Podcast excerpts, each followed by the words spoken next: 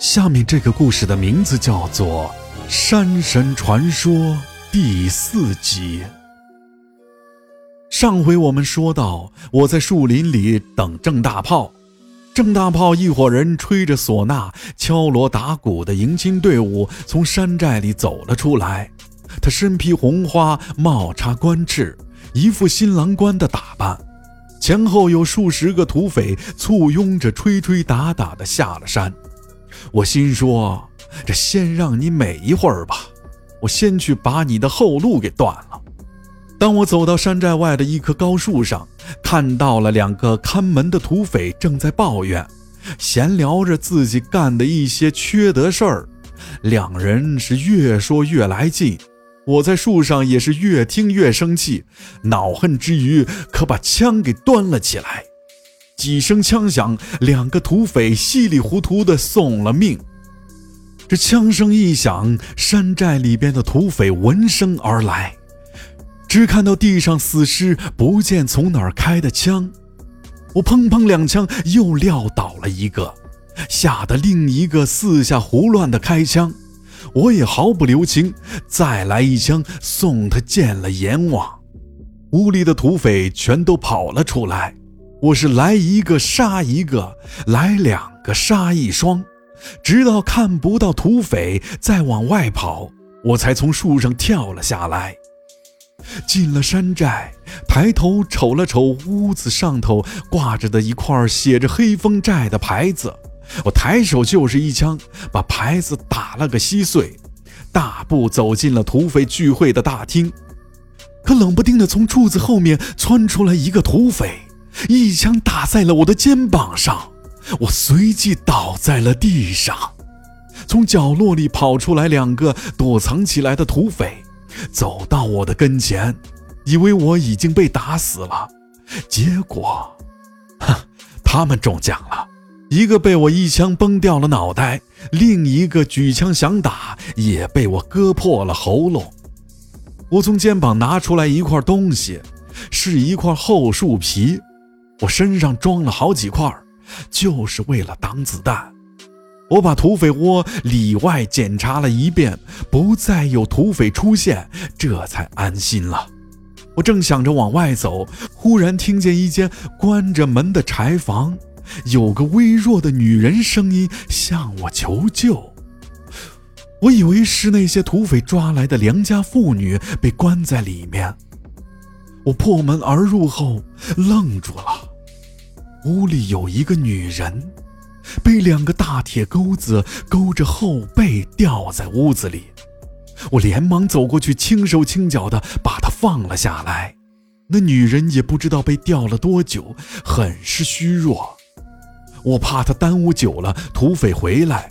那女人一看就走不了路，就俯下身想背她下山。可我撅着屁股等了半天，也不见那女人上来。回头一看，差点没叫出声来。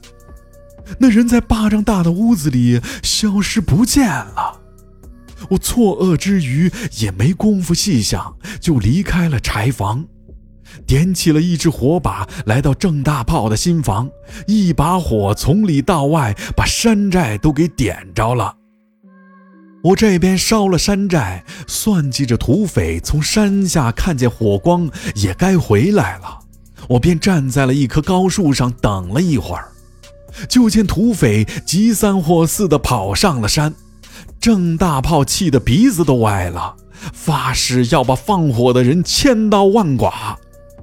我隐身在林子里头打冷枪，放倒了一个土匪。土匪的队伍立马乱了阵脚，对着森林砰砰的一阵乱枪齐射。直到郑大炮出言遏止，七八个土匪全都进了树林，要把打冷枪的给揪出来。可刚一进去，我就从树上跳到了一个土匪身后，咔的一声扭断了他的脖子。我戴着山神的面具，那些土匪一见不得了了，山神也显灵了，也有胆大的开了枪。我里面绑着树皮，子弹打在上面根本伤不了我。我抬手就是一枪，把面前的两个土匪全都送去见了阎王。剩下的土匪吓得跑出了树林。谁敢跟山神爷对着干呢？郑大炮一见手底下的人往后退，一抬手就把领头的打死了。个个如惊弓之鸟，小心地在林子里搜索着。其中一个正往前走，脚下一陷，他发出了杀猪般的嚎叫。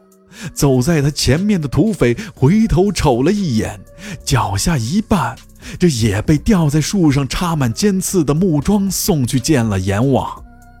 树林之中惨叫声连连，全都中了我的陷阱。郑大炮和二当家的等在林子外头好半天，不见再有枪声和惨叫声，就让二当家的进到林子里头去看看情况。这结果没等二当家的催马上前，就又挨了一枪。下山前还前呼后拥的郑大炮，这会儿压寨夫人没接着，被人烧了山寨，又杀光了手下。气急败坏地冲着林子里喝骂，我也知道就剩他一个人了，从林子里头走了出来。这真是仇人相见呐！两人都没说一句话，同时开了枪。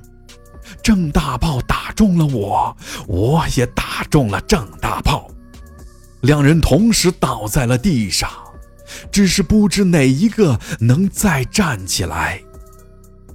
好了，本集故事到此结束。欲知后事，请待下集分解。